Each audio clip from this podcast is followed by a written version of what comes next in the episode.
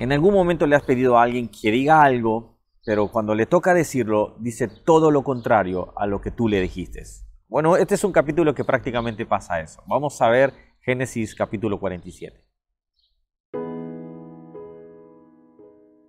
Hola, ¿cómo estás? Que Dios te bendiga. Bienvenido a este canal. Mi nombre es Ronnie Mejía y estamos leyendo la Biblia capítulo por capítulo. Hoy nos toca Génesis capítulo 47.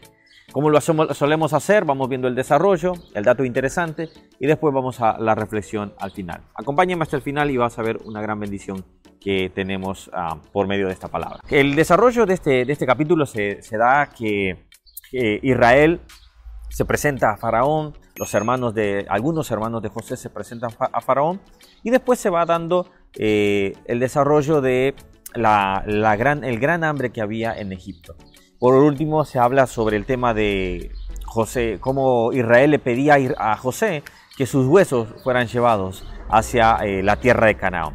Pero en el dato interesante, que creo que más que interesante va a ser un dato curioso o gracioso o chistoso, como decimos en mi país, es un dato que eh, lo vamos a ver en versículo. Quiero que me acompañen al capítulo 46, si tienen sus Biblias, en el, último versículo casi prácticamente, que dice 33. Y cuando Faraón los llame y le dijeren cuál es su oficio, entonces ustedes le dirán, hombres de ganadería, han sido tus siervos desde nuestra juventud hasta ahora, nosotros y nuestros padres, a fin de que eh, moremos en la tierra de Gosén, porque para los egipcios abominación eh, eh, es todo pastor de ovejas. Ahora, fíjese bien que José les dice, cuando los llame Faraón, no digan que son pastores. Y miren acá, si alguien me dice que la Biblia no es graciosa, si alguien me dice que la Biblia no es chistosa, yo creo que ahora se van a encontrar un, versículo donde pueden reírse conmigo. Y dice que en un momento dice, y cuando y Faraón le dijo a sus hermanos, esto es en el versículo 47.3, y cuando Faraón dijo a sus hermanos, ¿cuál es su oficio? Y ellos respondieron a Faraón, pastores de ovejas son tus siervos, así nosotros como nuestros padres.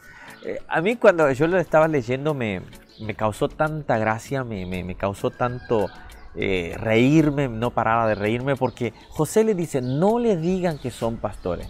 Y cuando, cuando, cuando se presentan frente a Faraón, lo primero que les pregunta Faraón, él dice, ¿cuál es su oficio? Y ellos dijeron, pastor de ovejas. Es como, yo me imagino a José diciendo, agarrándose la cara y diciendo, no puede ser, no puede ser, le dije una sola cosa y no pudieron hacerlo. A mí me causó mucha gracia, creo que quiero sus comentarios a ver que si lo habían descubierto, si lo habían visto. Eh, yo creo que dije, eh, esto es, la Biblia es, es, tiene hasta humor, vamos a decir así. No estoy diciendo que la Biblia cuenta chistes, para nada. Estoy diciendo que hasta en esto, estos detalles que muestra, nos muestra la humanidad de cada uno, tanto sus, sus errores como hasta estos errores que, que, sería, que sería algo risible realmente, que ahora pasara. Si tú le dices a alguien, eh, si te llama alguien, no le digas que sos esto. Entonces no le, no le está diciendo José, miente. Les estaba diciendo, son hombres de ganadería, pero no digan que son pastores.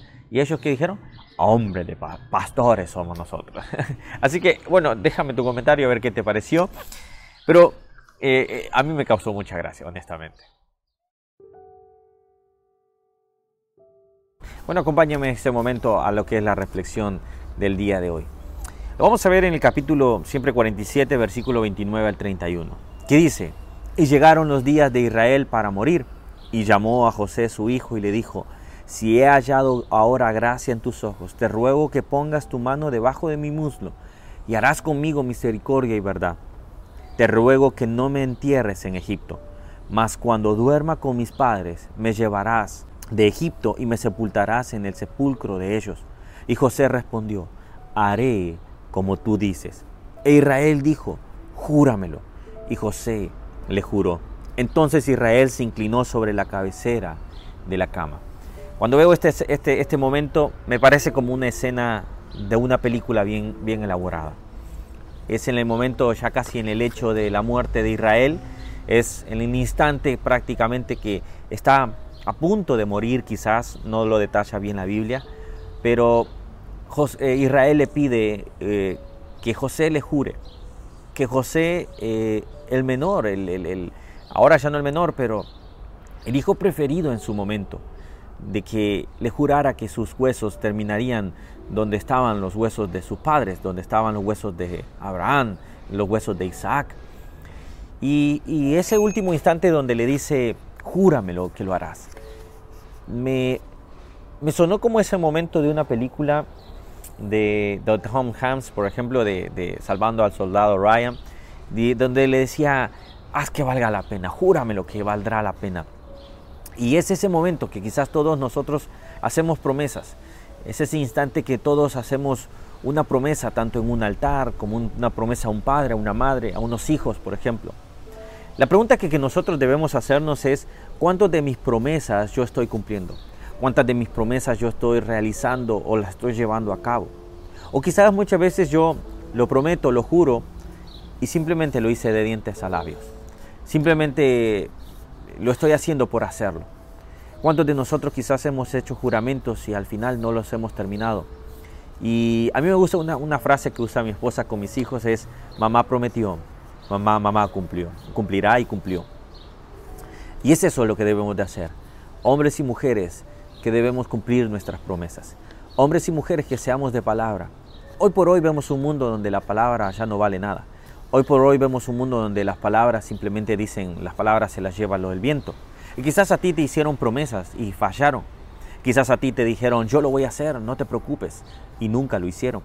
O quizás tú eres de esas personas que hiciste una promesa y dijiste, yo lo voy a cumplir, no te preocupes, pero al final simplemente terminaste fallando quizás también. Sabes, hay algo lindo en Dios que podemos estar eh, seguros, que si Él lo jura, que si Él lo promete, Él lo cumplirá. Y cuando Dios lo hace, Él no es hombre para negarse a sí mismo. Él promete y Él lo hará. Así que no sé qué, juramento, no sé qué es aquello que tú esperas que Dios haga. Pero primero tenemos que empezar con nosotros. Toda, toda promesa, todo lo que nosotros prometamos, que sea un sí seguro. Así como lo dice Santiago en Santiago 5.12, que dice, sino que vuestro sí sea sí y vuestro no sea no. Seamos hombres firmes.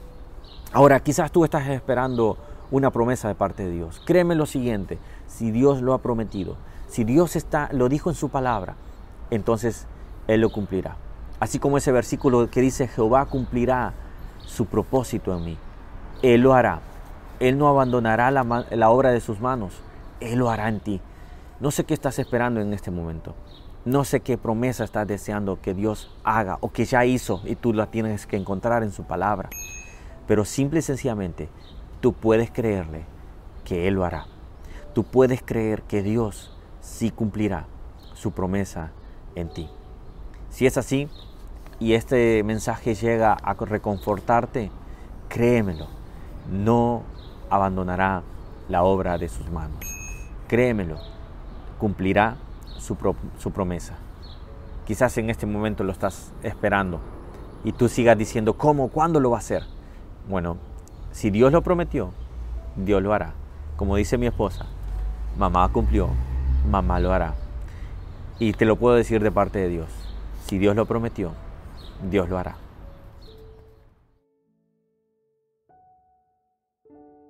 Gracias por acompañarme en este devocional. Cada vez aprendemos cosas nuevas, cada vez aprendemos de todos los temas.